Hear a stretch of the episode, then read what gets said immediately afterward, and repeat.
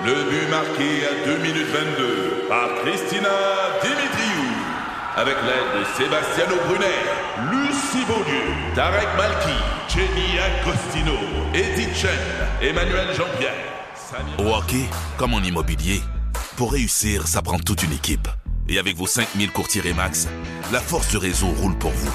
Remax est heureuse de s'associer à Martin McGuire et Danny Dubé pour vous présenter le tout nouveau balado Bon Match. Pour votre info est présenté par Desjardins. Cette semaine, lutter contre le gaspillage alimentaire, un projet à la fois. En mettant les mains dedans, en lançant littéralement des containers de déchets, on a vu vraiment cette qualité de nourriture-là incroyable. Mhm. C'est ça qu'on a voulu mettre en lumière avec ce premier projet-là, le projet Rescapé. Une rencontre avec le chef Guillaume Quentin, cofondateur de la Transformerie. Et dans ce que vous devez savoir sur l'économie, avec l'économiste principal de Desjardins, Francis Généreux, les prévisions un peu inquiétantes du Fonds monétaire international. Une décroissance de 8,5 cette année en Russie, moins de 35 en Ukraine. Évidemment, c'est des chiffres qui sont énormes. Je m'appelle Laurent Terrien. Bienvenue à Pour votre info.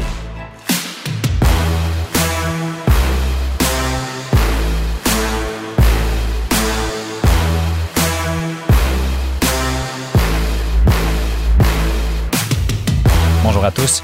On gaspille au Canada à peu près 40% de toute la nourriture qu'on produit, ce qui fait de nous l'un des pays qui jette le plus d'aliments au monde. Or, le gaspillage de nourriture a des conséquences importantes. Sur le portefeuille, d'abord, sachant combien se nourrir coûte cher, une famille québécoise gaspille à peu près 1100 dollars par année de nourriture. Mais ça a aussi des conséquences sur l'environnement parce que si le gaspillage alimentaire était un pays, il serait le troisième plus gros pollueur au monde après la Chine et les États-Unis, imaginez-vous.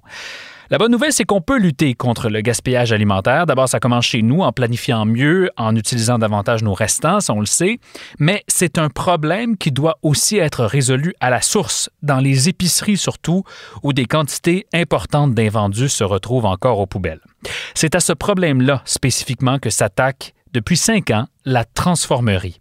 Cette semaine donc, on parle d'entrepreneuriat à vocation sociale avec un chef qui a décidé de s'attaquer au gaspillage alimentaire.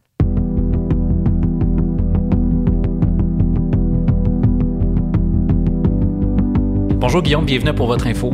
Allô, ça va? Ça va bien, merci. Merci d'avoir accepté notre euh, invitation, d'autant plus que en une cinquantaine d'épisodes, euh, tu es un des seuls, puis je le constate un peu avec effroi pour te, pour te le dire bien franchement, qui est le directeur d'une organisation qui n'a pas un but lucratif. Penses-tu que on fait une erreur quand on ne vous associe pas au milieu des affaires, les OBNL? Je pense pas. C'est peut-être euh, un réflexe pour certaines personnes de penser de même, mais je pense qu'il y a vraiment un travail avec les OBNL qui amène un plus-value à notre société. Euh, autant le milieu d'affaires. Puis, nous autres, on, est, on en est la preuve. On fait un travail avec euh, en anti-gaspillage alimentaire, avec le secteur du commerce de détail alimentaire, les épiceries, fruiteries, supermarchés. Fait que euh, je pense pas que c'est une erreur, je pense juste que c'est une méconception. Hmm. Toi, tu as des études d'entrepreneuriat. Euh, bon, tu es, chef à la base, mais, mais, tu t'es réorienté pour euh, étendre un petit peu ton champ. Pourquoi tu sentais le besoin d'aller te chercher une base en entrepreneuriat pour aller comprendre les rouages d'une entreprise? Je te dirais que j'ai toujours eu le goût de faire plein de projets depuis que je suis haut comme trois pommes.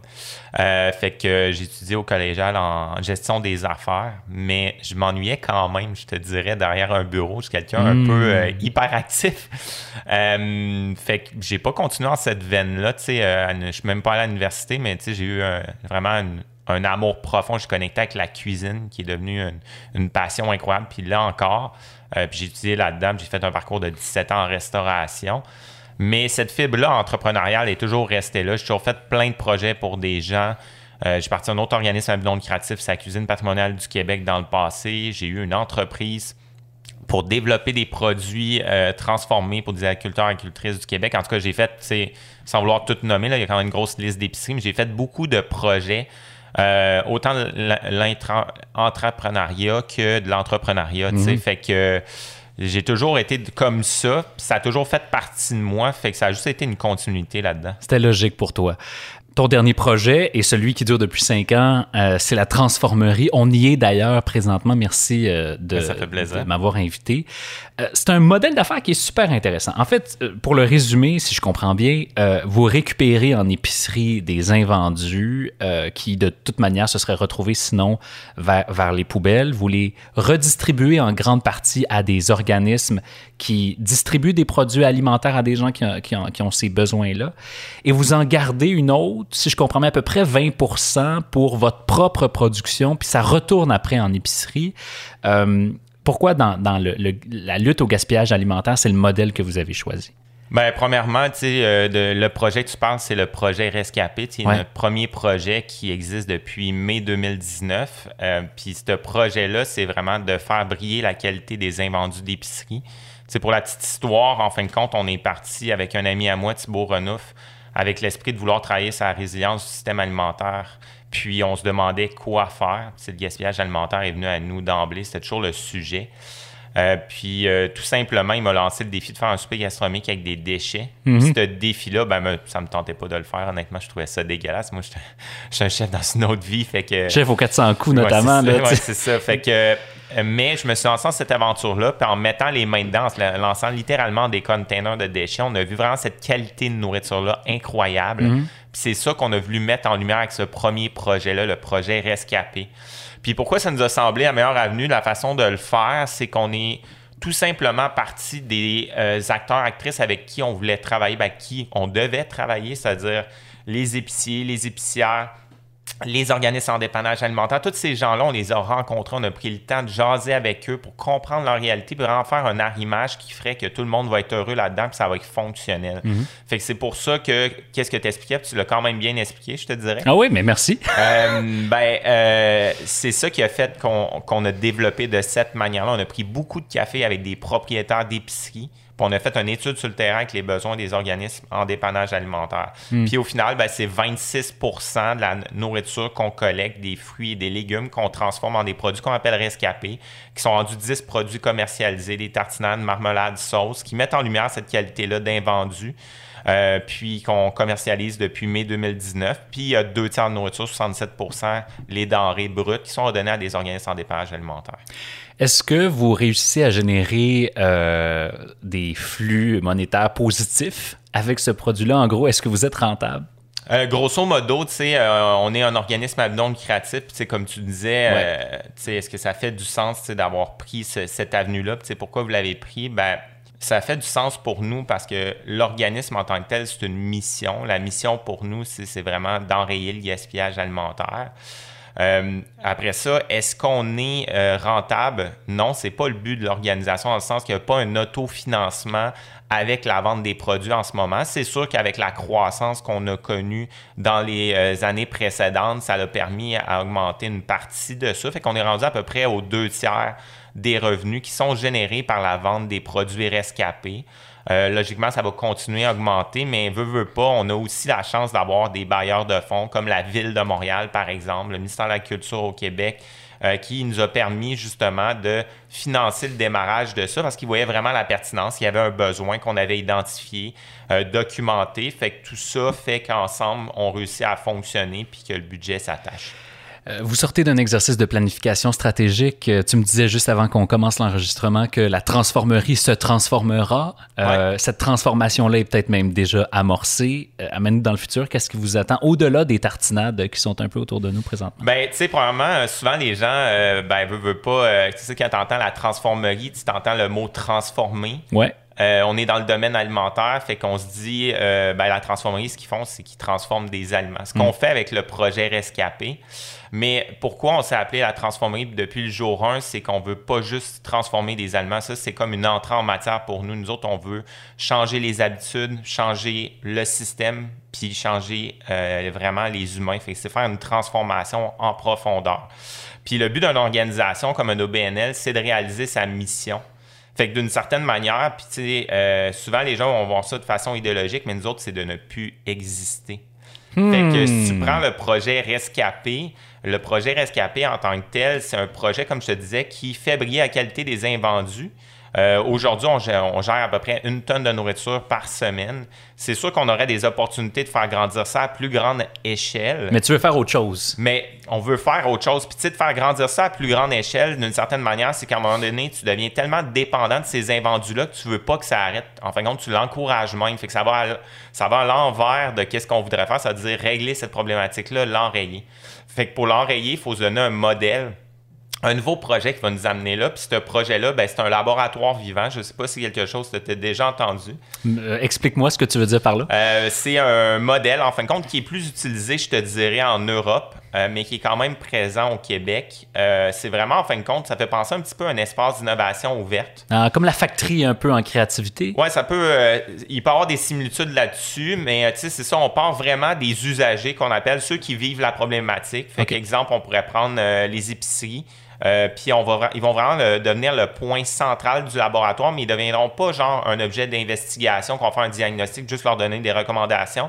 C'est qu'on va partir de leur réalité, on va parler avec eux, on va créer une base de compréhension commune. Puis après ça, avec eux, on va identifier qu'est-ce qui peut être prototypé comme solution qui va avoir le meilleur impact par rapport à la problématique. Donne-nous des exemples concrets de ça. Je vais t'en donner. Euh, puis après ça, ce qu'il faut faire attention, c'est qu'il ne faut pas tomber en amour avec des solutions que je vais vous donner parce qu'il faut avoir l'esprit que quand on se met dans un laboratoire pour l'expérimentation, il n'y a pas de barrière, c'est qu'on se donne les meilleurs moyens.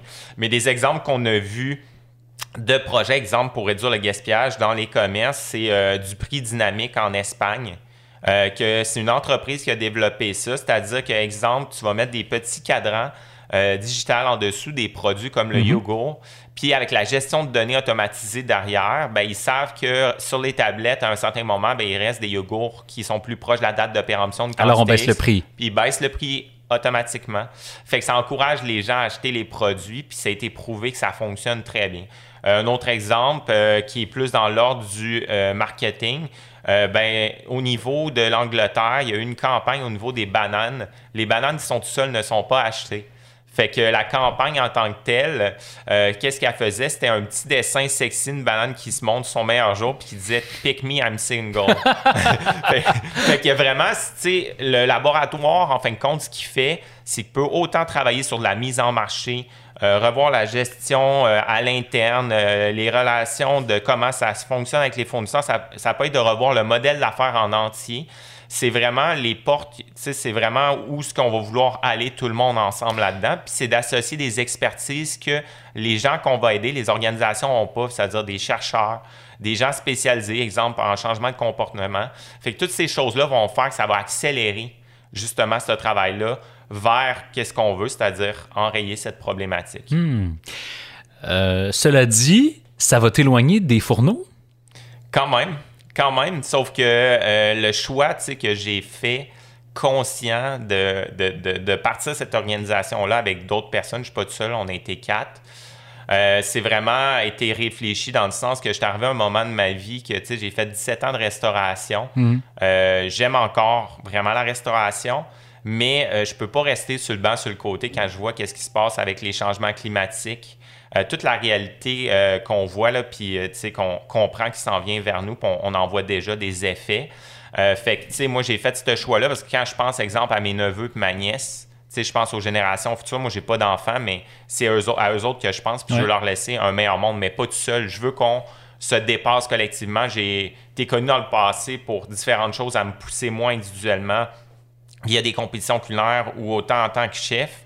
Mais aujourd'hui, ce qui me parle, c'est pas une performance individuelle, c'est un dépassement collectif. Je sais que par l'intelligence collective, euh, puis la volonté des gens, puis je le sens qu'il y a un momentum encore plus aujourd'hui avec la pandémie, qu'on veut que ces choses-là se règlent, puis on veut avancer ensemble. Puis c'est pour ça qu'il faut créer un lieu, comme exemple, un laboratoire vivant. Cela dit, Guillaume, quand on se transforme comme ça, puis quand on passe d'une logique de production, comme vous l'êtes euh, jusqu'à maintenant, puis depuis deux ans, à une logique de conseil, il euh, n'y a pas un risque là-dedans de se dénaturer ou de perdre un peu l'essence du projet initial? Euh, ça peut être perçu comme ça, mais nous, c'est vraiment pas ça. C'est vraiment de dire comment on se ramène à notre intention première. Hmm. Pourquoi on a parti cette organisation-là. Puis ben, l'organisation l'a parti parce qu'on voulait enrayer le gaspillage alimentaire. Fait que, comme je disais, le projet Rescapé, euh, le faire grandir à l'infini, au final, ça ne nous amènera pas en cette direction-là. Puis une conférencière qu'on avait rencontrée qui était ultra inspirante, c'était Daniela Papi Thornton. Vous avez eu la chance d'aller voir un TED Talk sur elle. Elle disait pour avoir le meilleur impact sur une problématique, il ne faut pas être en amour avec une solution, mais il faut être en amour avec la problématique. Mmh, c'est bien dit. Le projet Rescapé, pour nous, on en est fiers, on est super content de ce qu'on a fait, mais on n'est pas en amour avec le projet au point de tomber dans une phase d'être aveugle puis de dire ben, c'est ça la finalité, puis on va faire grandir ça à l'infini. Fait que c'est pour ça qu'on va aller vers un autre projet qui est un projet de laboratoire. Fait que c'est dans cette perspective-là, c'est vraiment notre état d'esprit depuis le jour 1.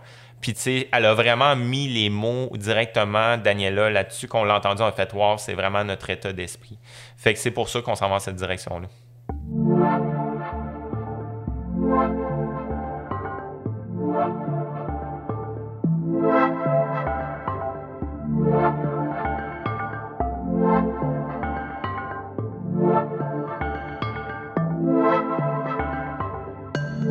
Parle-moi de Expo Entrepreneur. Tu es un des invités, euh, un des conférenciers. C'est une, une conférence qui a lieu la semaine prochaine à Montréal, donc début mai pour ceux qui, euh, qui nous écoutent peut-être en différé euh, à Montréal. Ça s'adresse à qui? Pourquoi on va là? À quoi ça sert? Pourquoi je devrais y aller? Expo Entrepreneur, ben, je pense que c'est la cinquième année. fait que c'est vraiment un espace, je pense, qui est hyper intéressant, challenger, découvrir des choses, rencontrer des gens aussi. Tu sais, je pense que, euh, tu sais, euh, comme entrepreneur, des fois, on va se sentir tout seul. Tu sais, ça peut arriver ces périodes-là. tu travailles euh, avec une équipe, tout ça, puis nous autres, c'est ça qui se passe ici, mais des fois aussi, tu tombes dans tes zones de réflexion, puis tu sais, de rencontrer d'autres gens hors de ton organisation ou de l'organisation que tu es, je pense que c'est clé. pour ouvrir les idées. fait que ça, c'est une, belle façon, je pense, de rencontrer d'autres personnes qui ont des enjeux similaires ou différents, mm-hmm. nous amener ailleurs aussi. Euh, s'inspirer. Euh, euh, justement, je participe à un panel de mon côté, je pense que c'est le, 3, le 3 mai, mais il y a plein de conférences intéressantes, justement. fait je pense que c'est une, bonne manière, justement, de, sortir de chez soi, façon de parler, pour aller ailleurs, puis revenir avec des super bonnes idées, des belles rencontres. fait que, j'invite tout le monde à y aller. Ben merci Guillaume de, de, ta présence au micro cette semaine. Merci d'avoir été euh, avec nous et puis ben bon succès dans cette nouvelle version de la transformerie que tu vas tranquillement mettre en place. Mais merci à toi. À bientôt. Ce que vous devez savoir sur l'économie. Voici Francis Généreux. Bonjour Francis. Bonjour. Alors, euh, le Fonds monétaire international, le FMI, vient tout juste de soumettre ses prévisions euh, économiques pour les mois à venir. Le moins qu'on puisse dire, Francis, c'est que ce sera pas rose. Les prochains mois vont, vont continuer d'être chargés économiquement. Oui, tout à fait. Il mentionne d'ailleurs qu'il y a encore beaucoup d'incertitudes, il y a beaucoup de facteurs qui influencent l'économie d'un côté, mais comme de l'autre, mais généralement plus négatif. Pourquoi plus négatif? Mais parce qu'ils ont surtout euh, révisé leurs prévisions à la baisse. Il faut comprendre que l'exercice précédent est daté du mois de janvier. Donc, c'est cette fois-ci qu'ils ont euh, intégré toutes les, euh, euh, les conséquences économiques de la guerre en, Ukraine, hmm. donc faisant en sorte que généralement, mais ça fait des prévisions quand même plus, plus faibles en termes de croissance économique pour le monde, pour l'Europe, mais aussi pour plusieurs autres économies. Juste un exemple, évidemment, un peu comme nous. On en reparlera de nos prévisions plus tard, mais euh, la Russie voit comme une bonne une décroissance de 8,5% cette année en Russie, moins de 35 en Ukraine. Évidemment, c'est des chiffres euh, qui font euh, qui sont énormes, qui, qui ont un effet euh, à, la baisse de l'économie mondiale. Euh, mais même pour l'Europe en général, l'Europe avancée, l'Europe de l'Ouest, euh, ben, ils ont quand même revisé leur croissance de 1 à 2% Pour la zone euro, supposons, on est à 2,8% de croissance. et donc, euh, c'est une révision de 1,1 à la baisse par rapport au scénario précédent. Donc, on mhm. voit tout ça euh, pour les FMI. Ça montre euh, que, ou plutôt, il démontre comme quoi que euh, l'économie mondiale, ben, la, situation est quand même pas mal moins rose qu'elle l'était au mois de janvier. Oui, puis je vais donner un autre chiffre, si tu me permets, euh, Francis, dans, dans ce rapport-là du FMI, qui est, ma foi, assez euh, catastrophique pour la Russie, je pense. Euh, ils disent environ 60 à 70 de la demande en pétrole et en gaz euh, pour la Russie pourrait disparaître au cours des prochaines années. Évidemment, ça va obliger la Russie à trouver de nouveaux débouchés, de nouvelles sources d'exportation pour ce pétrole-là. Tu le disais, toi, tu, euh, vous, chez Desjardins, vous, vous faites vos propres prévisions économiques. La question va t'apparaître un peu bizarre, mais à quel point êtes-vous d'accord avec euh, les prévisions du FMI? À quel point est-ce que vos prévisions et celles du FMI se rejoignent? Bien, ça se rejoint. D'un point de vue de l'économie mondiale, on a quand même une prévision euh, plus faible, euh, mais c'est pas à cause de la Russie, parce qu'on est à moins 10, qu'il n'y a pas une si grosse différence rendue là avec moins 8,5. C'est un désastre de toute façon. Euh, L'Ukraine est à moins 40, ou moins 35. Donc, c'est à peu près les mêmes choses à ce niveau-là. Puis, c'est pas des très gros poids dans l'économie mondiale. Euh, et pourtant, euh, on, comme je disais, on a une croissance mondiale plus faible prévue pour cette année, 3,1 par rapport à 3,6% pour euh, l'FMI. On est à 3,3% pour l'économie mondiale pour l'année prochaine, 2023, par rapport aussi à un autre 3,6 pour l'FMI. Donc, c'est, on est plus bas. C'est pas tant l'Europe. Du côté de l'Europe, euh, on avait déjà beaucoup revisé nos scénarios à la baisse. Il faut dire que nous, on a eu le mois de février puis le mois de mars pour faire des scénarios, alors que eux, c'est le, seul exercice depuis le mois de janvier qu'ils ont fait. Et euh, pour l'Europe, on est généralement un petit peu plus haut, euh, parce que euh, on sent déjà que les tout derniers indicateurs que peut-être les FMI n'ont pas pu s'ajuster, c'est un peu moins pire que qu'est-ce qu'on pensait. Euh, des indices de confiance auprès des entreprises se sont maintenus assez bons dans des niveaux qu'on appelle, ben, l'indice est basé sur un niveau en haut de 50, euh, ça, ça, suggère de la croissance, puis on est encore à ces niveaux au-dessus de 50 mm-hmm. pour les indices qu'on appelle PMI euh, en Europe. La confiance des consommateurs européens, c'est a vraiment beaucoup chuté au mois de mars, mais en, déjà en avril, c'était un petit peu mieux. C'est encore fait, mais c'était un petit peu mieux. Euh, D'autres indicateurs en Allemagne nous montrent que c'est pas le désastre, en fait. Donc, de ce côté-là, on est un petit peu plus positif pour la zone euro. Où est-ce qu'on est plus bas? Mais c'est plus en Amérique du Nord. Donc, nos prévisions, notamment pour les États-Unis, on est à 3% euh, euh, de notre côté chez Desjardins, puis ils sont à 3,7 au, euh, au, du côté du FMI. Pourquoi? Mais j'ai l'impression que de notre côté, on voit un peu plus de hausse de taux on voit un peu plus d'effet de ces hausses de taux d'intérêt-là euh, sur l'économie américaine. On voit encore des problèmes d'approvisionnement, on voit encore des, des problèmes de, de baisse du revenu disponible qu'on a parlé il n'y a pas long, si longtemps euh, ensemble à, à, ce micro. Euh, donc, tout ça, on fait en sorte que nos prévisions pour l'économie euh, américaine sont plus faibles. Euh, donc, euh, ça fait en sorte qu'on a aussi une croissance mondiale un petit peu plus, euh, plus faible de notre côté que qu'est-ce que prévoit les FMI. Bon, ben en tout cas, peu importe euh, de qui aura raison entre le FMI ou Desjardins, une chose est sûre, le portrait économique des prochains mois, je le disais d'entrée de jeu, pas très, très positif. Il y a des nuages qui nous attendent au détour. Merci, Francis, de ce tour d'horizon. C'est toujours très apprécié. Merci à toi.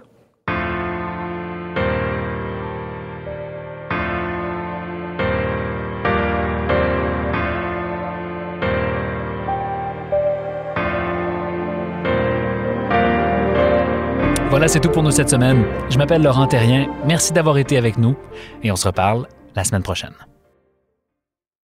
Recule un peu, recule, recule. Stationner en parallèle, ça devrait être simple. OK, crampe en masse, en masse, crampe, crampe, crampe! Faire et suivre une réclamation rapidement sur l'appli Bel Air Direct, ça, c'est simple. OK, des crampes. Bel Air Direct, l'assurance simplifiée.